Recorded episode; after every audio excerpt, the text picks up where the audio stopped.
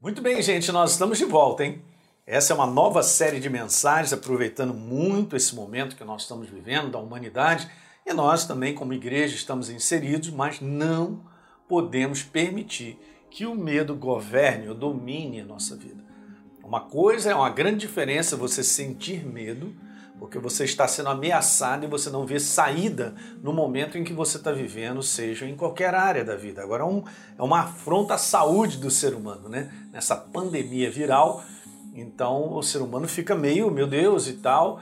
Mas eu quero te falar, isso afeta outras áreas, você sabe disso, a área econômica também. Então aí vai gerando e vai desdobrando várias áreas de comprometimento onde o medo ou o terror pode dominar a vida das pessoas. E isso cada vez mais desequilibra o nosso corpo físico, né? a nossa saúde.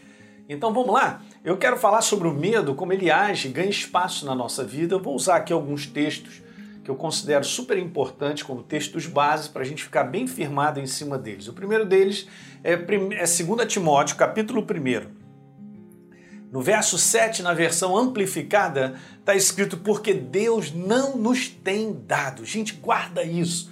Isso é importante da parte de Deus não é dado a mim a você espírito de timidez. A palavra no original significa covardia, né?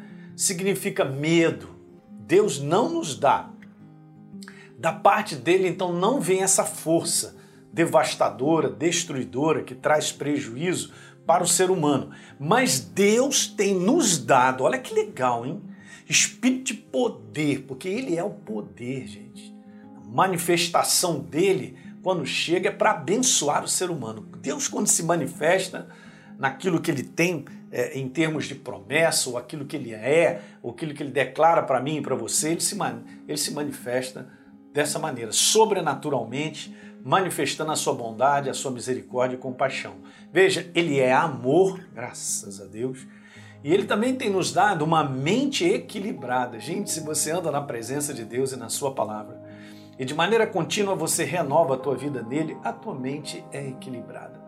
Como nós estamos vivendo dias de desequilíbrio da mente, gente. Meu Deus, é impressionante como as pessoas estão desequilibradas na sua maneira de ver, na sua maneira de enxergar, nas suas declarações e crenças. Isso não pode acontecer com a igreja. E Deus tem nos dado também esse espírito de disciplina e autocontrole. Aleluia. Muito legal, ok? Então, essa é uma passagem de 2 Timóteo só para você botar no teu coração. Vamos embora separar isso, não tem nada a ver com a gente sermos dominados ou governados pelo medo, mas nós é que vamos permitir ou não.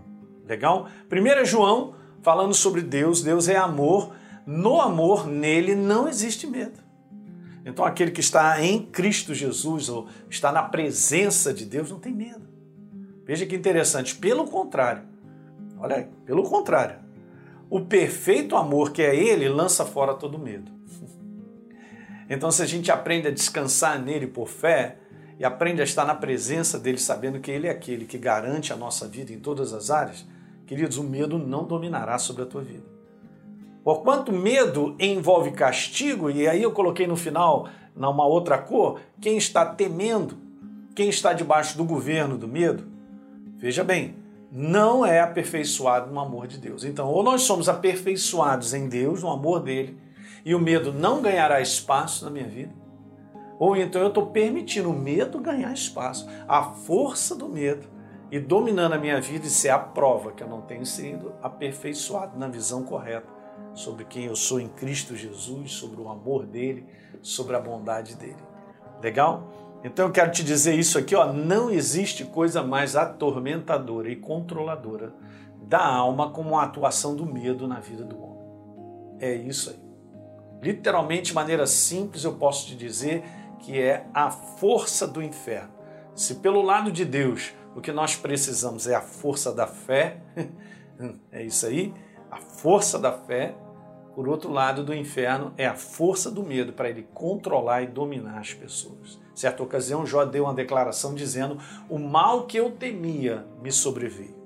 Então, antes de, de, de, de vir o mal sobre a vida dele, o temor já tinha ganhado espaço dentro dele. É como se a gente desse uma legalidade, você entende?